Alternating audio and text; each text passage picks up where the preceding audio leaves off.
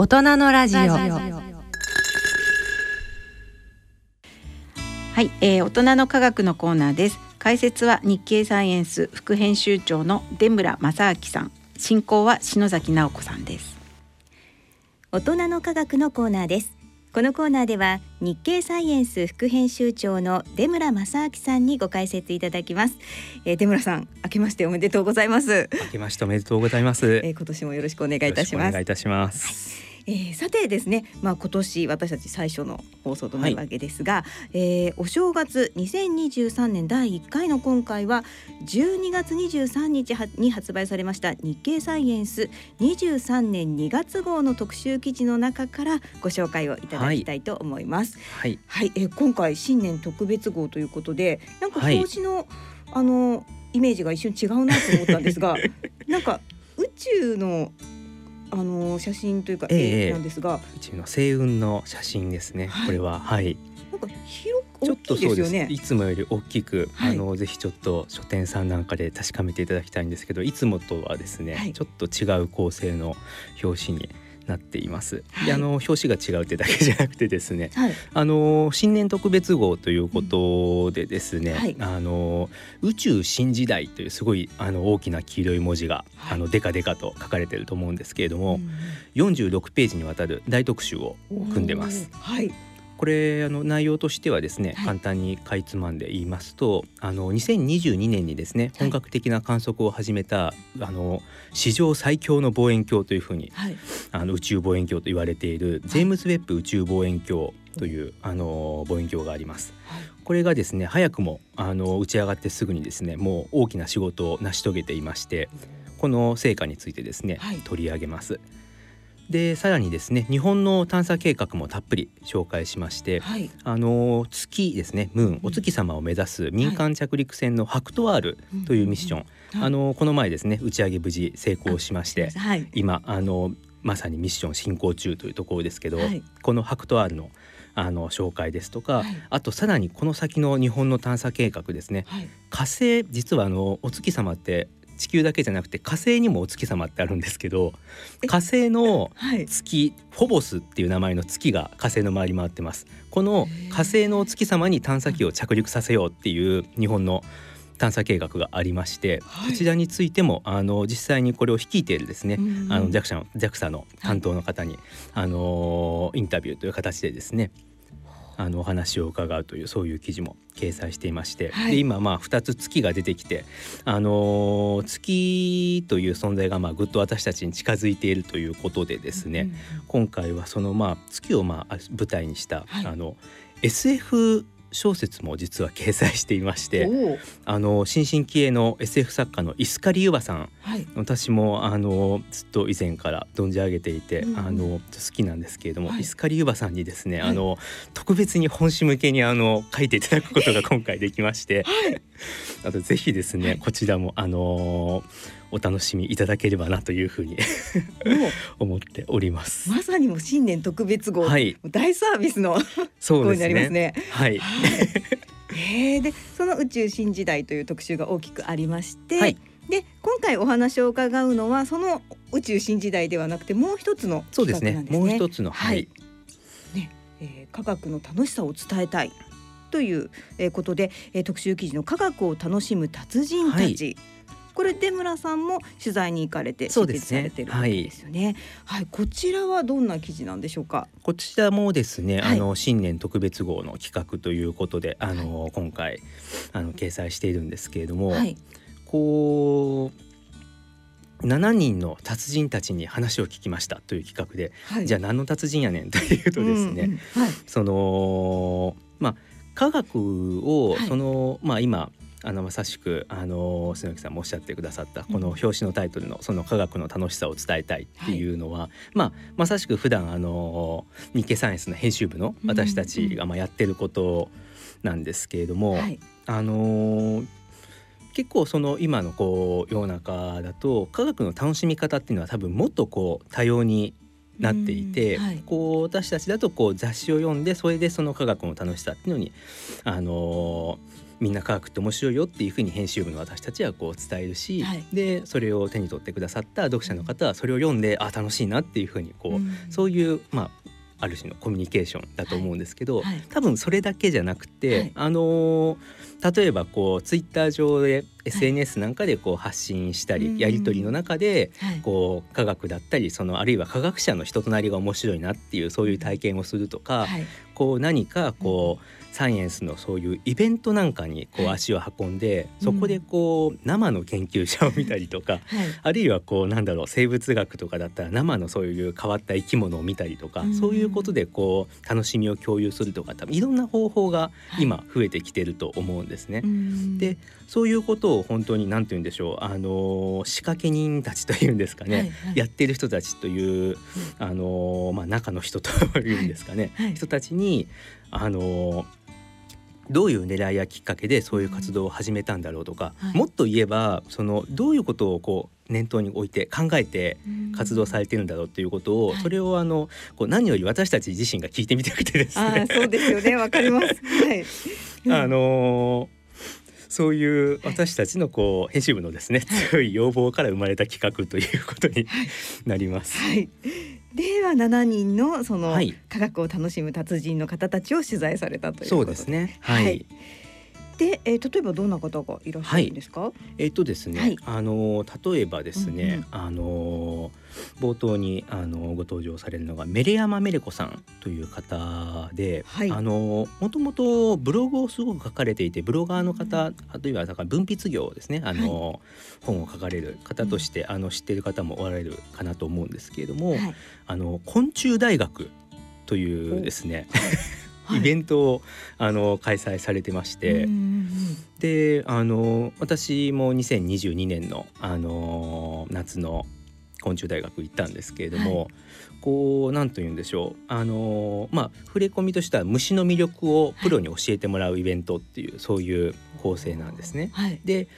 研究者の講演があり、でそういう昆虫が好きな作家さんのこう作品の展示があったり、はい、あとそういうグッズを展示するだけじゃなくて販売もしたりっていうそういうイベントなんですけど、はい、もう行ってみるとこうなんて言うんでしょうフリーマーケットみたいなすごくこう和気あいあいとしてるし、こうすごくワイワイガヤガヤしてるっていうそういう楽しいお祭りみたいな会場で、でもそこで話されてるのはこうこの昆虫の標本をこう綺麗に作るにはどうすればいいんだろうって。いやそれはこう羽を伸ばすこう展示の方法がですねみたいなこうものすごくマニアックな話をしてたりとか、このテントウムシが本当に素敵だっていうことでそのテントウムシの柄について熱いトークを繰り広げてたりとかあの昆虫好きたちのトークがあちこちで繰り広げられるそういうすごくあのめっちゃ熱い楽しいイベントなんですけども、はい。はい、それを主催されているのがこのメリヤマさんという方ではい、でこの方別にその昆虫の研究者というわけではなくてであのお仕事も別に全く別のお仕事されてるんですね。はい、けれどもそのまあ不定期開催という形でこう数年に一度という形でそういうイベントをやられていて、でそういうのってすごく大変じゃないですか？っていう質問をしたんですけど、はい、その時返ってきた答えがすごく印象的で、はい、その昆虫大学っていうそのイベントが、昆虫好きな、はい、虫好きな人たちのホームになってるっていうお話をしてくださって、こう虫が好きな人ってこうともすればちょっとこう学校の中でこう、あの虫可愛いよねっていうのに対してみんながそうだよねって応じてくれるかというとそうじゃなかったりっていうような形で、はい、結構そのアウェー感を感じるようなことがきっとあって、はい、でもそういう人たちがこのイベントに来るともう何、て言うんでしょう。こう全面にこう 自分の好きなものについて語れるっていう、はい、そういう場所になってるっていうお話で。こう多分昆虫だけじゃなくてきっといろんなものに対してこう好きだけどこう普通のこう学校とか会社ではこうそれをこう何て言うんでしょう。表に出せないっていうようなことを、はい、あの場所に行けばこう素晴らしいよねっていう話がみんなでできるっていうのは。こうきっと多分そう昆虫以外でも、い、ろんなジャンルでこういうイベントってこういろんな人たちのそのそれぞれの好きな人たちのホームになっていくんだろうなっていうことをすごく思いましたね。で、それはそのリアルのイベントなんですね。あの2022年の夏もあの都内で開催されたんですけども、うんうん、今度はそのリアルじゃなくて、はい、ウェブページホームページで、はい、あの化学のポータルサイトのですね、はい、ケムステーションって略してあのケムステっていうふうに言われてるんですが、はい、それをあの立ち上げて今に至るまで20年以上ずっとあの運営されている早稲田大学のですね、はい、山口純一郎先生という方にもお会いしてきました。でこの先生すごくあの本当面白くてですね、うん、あのどういうきっかけで始めたんですかっていうこのウェブサイトをどういうきっかけで始めたんですかっていうふうにおっしゃあのお聞きしたら、はい、あきっかけは留年なんですよねっておっしゃって。留 年なんと留年が。え、はい、なぜ？で、はい、きあの話を聞くと、はい、その留年でその単位を落とした科目が、うんうん、あの有機化学化学で、まあ、あの今のこの山口先生のこうご専門の科目なんですけどそれで単位を落として留年に当時なられたんですけれども、はい、単位こそ落としたけれども、うん、その有機化学の授業をやってる先生がめちゃくちゃ熱くて面白かったっていうその内容は理解できないけど面白いっていうことだけは分かったっていうのが当時すごくその山口先生の心にこう響いたんだそうで留年の期間を通じて有機化学徹底的に勉強してやろうっていうので勉強する中でどうせならそれまとめてサイトにして発表しちゃえってやって発表したのが「ケムステ」っていうそのサイトだったそうなんですよ。すごいですね。こんな有意義な留年があるんだっていう、はい、本当ですよ、ね。しかも単位を落とした科目が自分の専門になるってなかなかないですよね。えーしかもその、はい、有機化学面白いよっていうことで授業をされてたその山口先生の受けてたその授業の先生ですよね、はい、からそのいわば熱が移るような形で今度はその山口先生が有機化学にこうどんどんこうはまっていかれるっていう。でそういうなんて言うんでしょうか中で生まれたそのケムステというサイトなんですけれども、はい、あの私自身もですねあの今だから日経サイエンスで化学関係のことを調べてると、はい、いろいろその用語がちょっとこれはうろ覚えだなとかちょっとよくわからないなと思って検索することは結構あるんですけど、はい、そうするとあの知らない間にこの「ケムステ」というサイトにたどり着いていることは結構あって。あこれケムステだっていうふうにほど。多分結構学生の人たちは、はい、あのあちこちでお世話になってるんじゃないかなという、うん、知らず知らずのうちに、そういう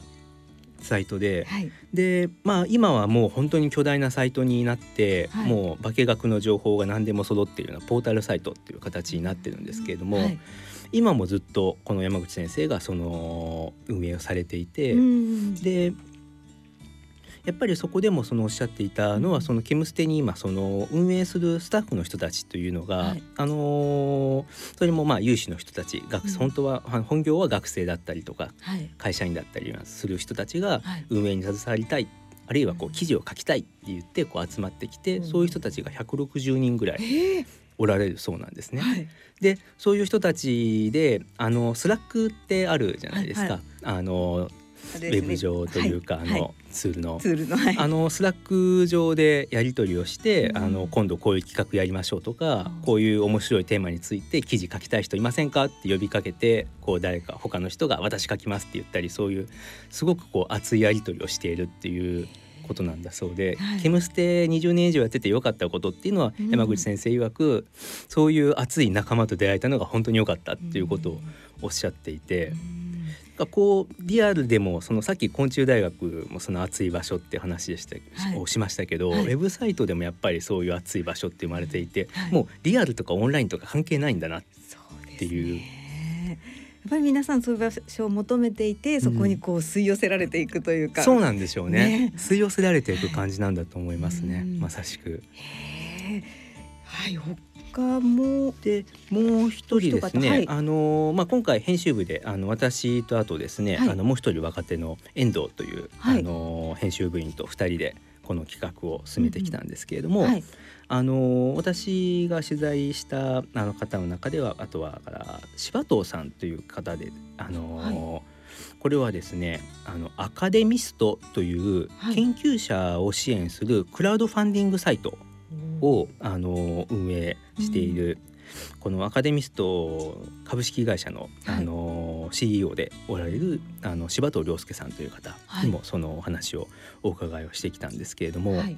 あのー、もうずっとその研究者を支援するクラウドファンディングアカデミストっていうクラウドファンディングサイトがあるよっていうのは結構実は新聞なんかでも繰り返し紹介とかされていて、はい。うん、ある程度まあ有名にはなってるんですけれども、はい、であのクラウドファンディングのサイトですよねっていうことをインタビューのこう初めの方でこう問いかけたですね。はい、いやあの別にクラウドファンディングありきじゃないんですっていうことをおっしゃって、はい、へっていうふうに、そうですよね。なってですね。はい、でじゃあその緊急者支援のクラウドファンディングサイトだということで今やられると思うんですけれども、はい、クラウドファンディングありきじゃないってどういうことですかって言ったら、はい、お聞きしたら、はい、柴藤さんがおっしゃるのは自分たちは研究者が自分の言葉で自分のビジョンを発信できるようなそういう場所を作りたいと思ってるんですっていうふうにおっしゃったんですね。でそのために研究者がビジョンを発信してそこにちゃんとみんなが注目してくれて、研究者自身にもそのメリットがある形ってどういう形だろうって考えたら、はい、それがクラウドファンディングだったっていうだけなんですという。あそそういうことだったんだ。あ実は手段だったんだっていうそのクラウドファンディングは目的じゃなくてそこでこう研究者がお金集まったら研究できるよねよかったねっていうもうそこであのクラウドファンディングってそこでもう、あのおしまいというかゴールのように思うけど、実はそうじゃなくて。てそのやり取りを通じて研究者が「俺はこういうことやりたいんだ」ってこういう問題を解決したいんだっていうことをこうしっかり周りの人たちに届けられるような場所を作るっていうそっちがゴールなんだっていうのをお聞きしてそれはすごいあの印象に残りましたね。そうですよね。でも、そうったそこにこう聞きたい方が集まるっていうことですよね。そうなんですよ。するということは、その研究に興味があって、えー、っていう方がいっぱいいらっしゃるってことですもんね。面白いなと思ったのは、クラウドファンディングってよくそのそのプロジェクトに関するグッズ、ぬいぐるみ作ったりとか。ステッカー作ったりとかそういうことをして、はい、その応援してくれた人にはステッカーを差し上げますとかリターンってやつですよね。そうリターンを そういうふうにこう用意するっていうのが割と多いんですけども、はい、このアカデミストでも最初は結構それが多かった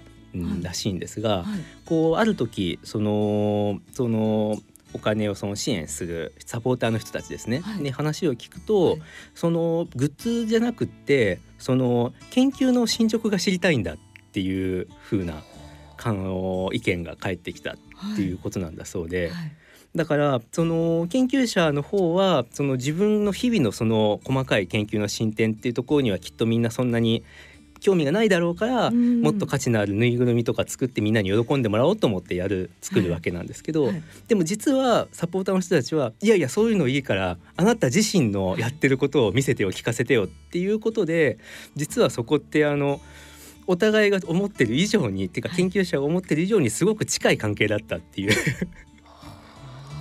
晴らしいですね。えー、それ聞いておおって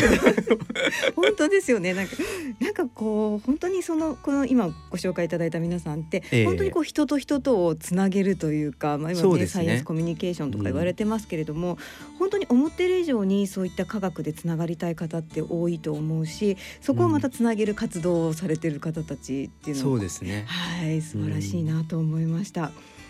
と今回他にもですね、今ちょっと紹介しきれなかったんですけれども、はい、あのー、もう一人編集部の遠藤の方もですね、はい、たくさんあの素敵な方にあのお会いしてきていまして、はい、例えばその今ですね水戸市の植物公園でスタッフをされている宮内素子さんという方、はい、この方はもともと渋谷区ふれあい植物センターというですね植物園の園長をされていて、はい、今はその植物園が長期休園になったので、あの別の植物園にあの移動されてるんですけれどもあのものすごくツイッター上でこう面白くこう植物のことをこう発信するのがすごく上手な方というか本当にあの本当に面白い方で。はいはい、はい、あのぜひちょっとツイッターでぜひちょっと探していただきたいと思うんですけれども、はい、であとはその田中由里さんという方でこの方は、その科学と芸術をどう交わせるか交わらせるかっていうことをこう追求して、ご自身でも表現活動をされている、あの方で、セルンというと物理好きな方は知ってるんですが、欧州原子核研究機構といってあの、物理ですごく有名な国際的に有名な研究機関のセルンの研究員を務めつつ、はい、あの同時に芸術家でもあるという方で、はい、この方もですね、はい、こう宇宙見えない宇宙の姿をこう感じ取るにはどうすればこう人間が感じ取るにはどうすればいいかっていうことをこう例えばこうテーマにしてですね、こうまあ、宇宙船目に見えない宇宙船っていうと、まあ、高エネルギーの放射線ですね、はい、こう宇宙空間を飛び交っているようなそれって地球上にもいっぱい降ってるんですけども、まあ、そんなの私たち普段全然何も気づかないんですが、はい、それをその宇宙船の検出装置とこうにその宇宙船が引っかかるとあの音が出るっていうそういうようなこう作品を作られていて、はい、そうするとあ今また宇宙船が来たねあまた今降り注いだねっていうのがこう分かるっていうそういう作品を作られていて。はい。というのが、えっと、田中さんという方ですね。はい、であと平松サリーさん、はい、この方はですねその科学する料理研究家という肩書きを持たれていて、はい、まあ、サイエンスの視点からレシピを紹介したり、うん、料理のその背後にどういうそのまあ、化学の反応ですね、はい、だったりそういう面白い科学が潜んでいるかっていうのことをこう紹介するそういういろいろな活動をされていて、はい、本もいろいろ出されていてですね、はい、もうすぐあの3冊目の本も出されるということなので、はい、はい、ちょっと私も読んでみたいなって思ってます。はい、あとですね、中島幸子さんという方で、ジャズピアニストかつこう数学者で、かつあのスティーム教育っていうとあの今流行りですけれどもその STEAM はまあ科学技術工学芸術数学、はい、まあ頭文字ですね、うん、これをそのこうみんなにまあ広めていくようなこうスタートアップを立ち上げられてその名も STEAM 社というこうスタートアップを立ち上げられたという中島幸子さんという方も、あの今回ご紹介していて、えっと実は篠崎さん、お知り合いなんですよね。そうなんです。私ももう彼女とは結構古いお付き合いで何度も一緒にあのイベントをさせていただいたりとかで本当に STEAM 教育ってここまで有名になる前から、はい、実は彼女その STEAM 教育に結構注目していてであの本当にまあジャズピアニストで数学者でもあるのでイベントなどを行うと参加者の方から好きな数字を聞いて、はい、それを音に変えて即興演奏するんでその音だけを使って。とかなんかもうなんか最初からもうすごくこう次元を超えて、はい、数学だけではなくてそれをいかに芸術であったりとか、まあ、他のものとこう組み合わせるっていうことすごくもう前からやってるもう素晴らしい方です。すごいですね。はい、なんかこう分野の垣根をもう自在に飛び越えて、飛び越えて本当に天才だと思います。はい。はい。そんな方です。はい、その方の記事も載ってて私もちょっと嬉しくなりました。はい。はい、えー、ということでですね、まだまだお話はあるんですけれども。はいえーと、こちら詳しくは12月23日発売の2月号をぜひご購読いただきたいと思います。はい、はい、お願いします。はい、えそしてですねこの番組ではこちらの2月号を抽選でプレゼントさせていただきます。詳細は番組のホームページのプレゼント欄からご応募ください。こちらコメント、質問などとともにお寄せください。よろしくお願いいたします。さあ、えー、ということでまあ、はい、私たち科学楽しんでるかなっていう 話をしたいかなと思うんですけれども、えー、まあ、私科学楽しんでるかなっていうのを考えると私まあ特に科学っていうか数学になるんですけれども、うんはい、先ほどこうあの昆虫を好きな方がなかなか周りに言えないっていうのはお話ありましたけど、えー、数学も実はなかなかこう共有できない分野というか学問だったりする部分があるんですよね。なので私あの数学が好きな方が集まるこうオンラインのイベントですとかもう 24, 24時間？48時間？24時間か。なあの一晩中こうやるイベントだったりとかもうすごいですよね。もうお祭りですけれども。そういうのに参加したりとか。数学のお祭り。お祭り。あとはまあツイッター上でこういろいろこの参考書いいよとかこの本面白いよっていう意見交換したりとか。そんな感じですごくこう数学まあ、科学を楽しんでるかなというふうに思います。出村さんご自身はいかがでしょうか？私はですね、はい、私はそのまあ今こう仕事でまあ科学全般のこういう雑誌編集ということをこうやってるんですけれどももともとはまあ生物学というか、まあ、もっと言うと生き物が好きで。はいでまあ高校時代なんかもあの生物研究部にいて ひたすらこうなんか生き物捕まえたりとか、はい、あのー、あと生えてる草をこうこれは何だみたいなことをこう調べたりとか。かもじゃもう昔からそういうことばっかりしてたんですけども、はい、だからまあ今その仕事ではいろんなジャンルのそのサイエンスに触れることが多いんですけど私はやっぱり一番こう原点はその生き物のところにこう立ち返ると思っていて、はい、こうだからこう科学をこう今科学を楽しんでるぞってこう意識的に思ってるかどうかっていうとあのちょっと毎回どうかわかんないんですけどこう何と言うんだろうこう街中でそれこそまあ虫も好きだし、はい、あとその植物も、はい、まあ、特にその区別しちゃいけないんですけど花壇の花よりもこう野草の方が好きなんですよね。野生に生えてるやつが。はい、そうすると季節ごとにこうあなんかあのー、道端にこういうもんが生えてきたなとかああもう2月の下旬だな春近いなとかっていうあオランダミミナグサの葉っぱ出てきたなっていう。すごい聞いたことのない名前がさすがだな。はいはい。みたいなことでやっぱりそういう時こう楽しんでるなっていう気持ちがあって、はい、で今おっしゃったその周りに好きって言えないっていうのって、はい。はい、あのー、それはちょっと周りに好きだって言えないのはちょっとつまんないなっていう時もあるけど、うん、ちょっとこう裏返すと、はい、あちょっと自分だけ知ってるなみたいな特別感、ね、特別感があったりするじゃないですか。はいわ、かります。だから今あの言った、あのオランダミミナグサとか、まああの別に知らなくてもいいんですけど、あこの草はこれでこの草はあれでみたいなことをこう片っ端からこうまだまだが生えてるなみたいなことを四五種類ここの中であげながら、こうなんかこうちょっとみんなよりもこう春が来たぞっていうこう気持ちの解像度がちょっと高いぞ自分みたいなのをこう 勝手に自分の中で楽しんで終わるみたいなことをしてる時実はもうちょっとこう植物の分類だとかそういうまあサイエンスの一部をちょっと楽しんでたりするのかなって思ったりしますね。そうですよね。いやなんかわかります。すごいなんか出村さんからもう本当にお好きなんだなっていうのが伝わってきますし、なんかそういう話を聞いてるだけでもあ科学って楽しいなって思いますよね。うん、なんか感じられますし、まあ日経サイエンスさんがそういうなんかこうお手伝いをしてくれくださる雑誌なんだなっていう気もします。そうですね。うん、そういうことができていったらいいなと思うし、はい、こうなんかこっちからそれをなんかみんなに教えるようなんていうのはおこがましくて、どちらかといえばこうなんかあの雑誌だからこう読んでる人はそれぞれの場所にいるから別にこう一緒にいるわけじゃないんだけれども、はい、こう。この活動が同じ活動が出た時に、その雑誌をいろんなところでみんながこう開いてる、まあ、その人たちがこう仮想の空間でこうみんな、まあたかも一緒にいるような、はい、あこれ面白いよねあもうもう面白いよねっていうようなことをこうなんかみんなまあなんていうかあの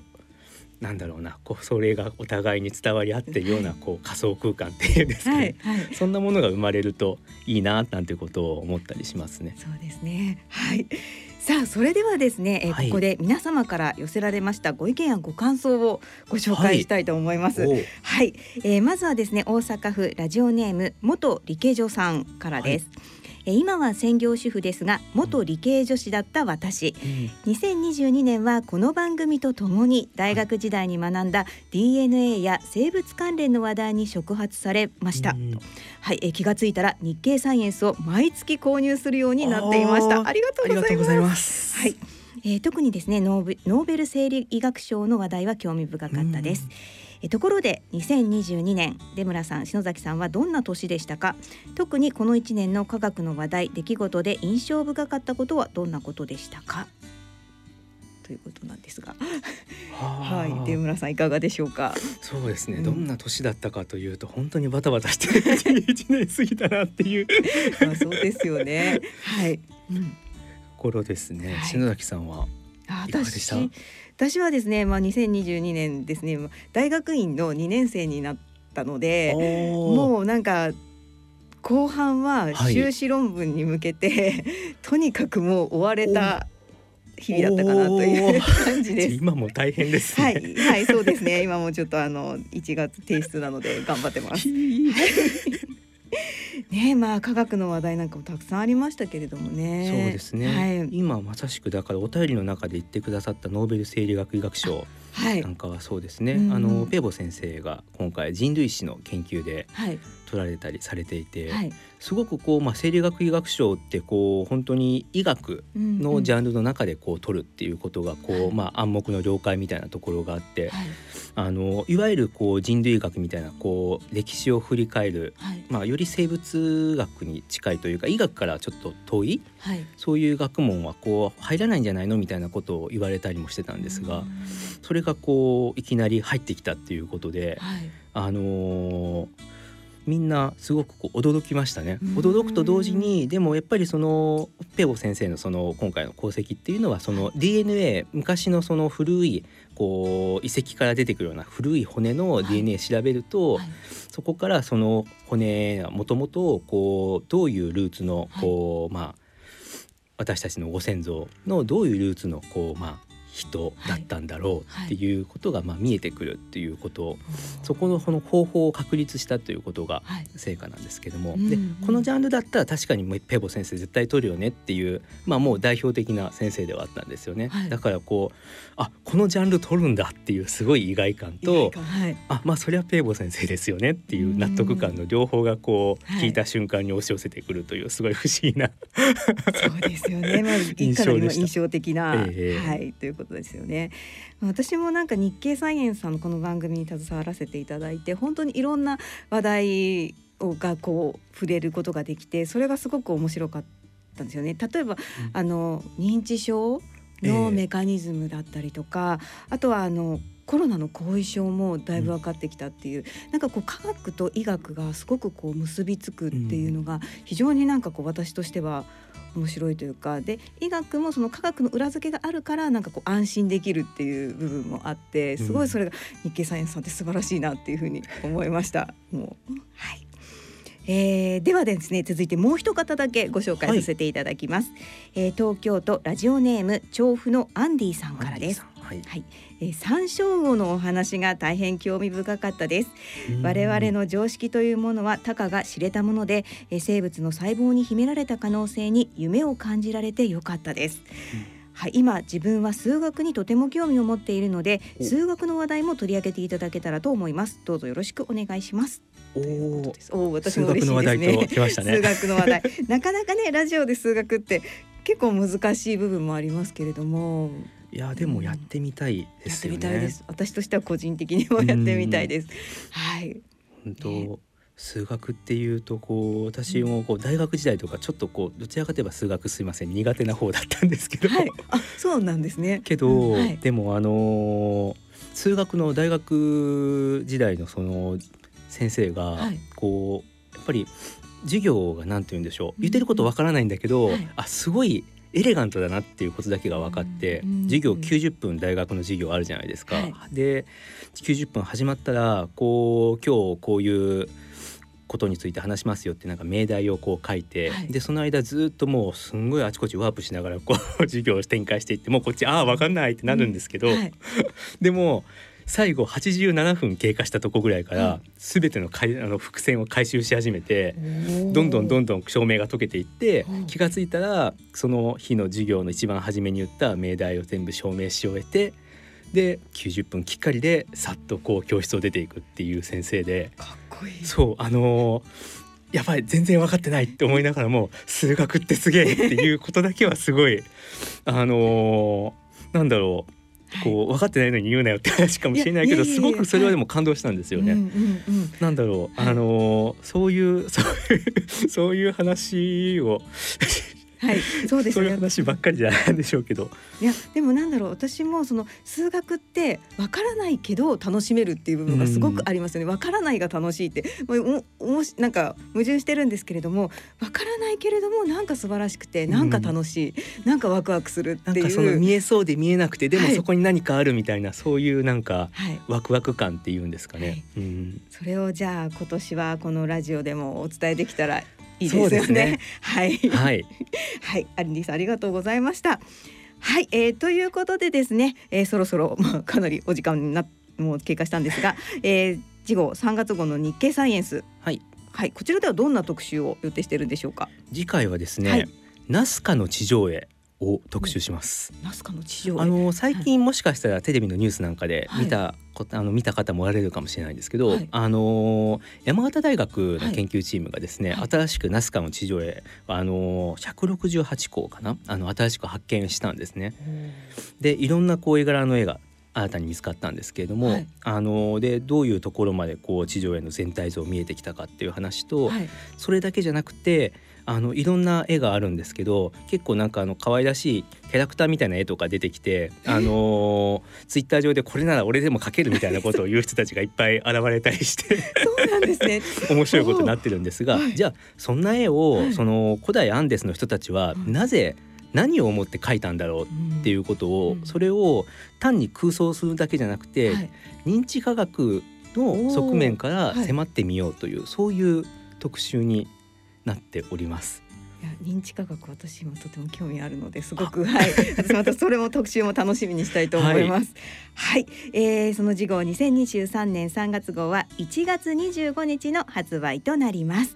はい、えー、ということでね今年も大人の科学のコーナー一緒に頑張ってまいりましょう。はい、はい、えー、出村さんありがとうございました。ありがとうございました。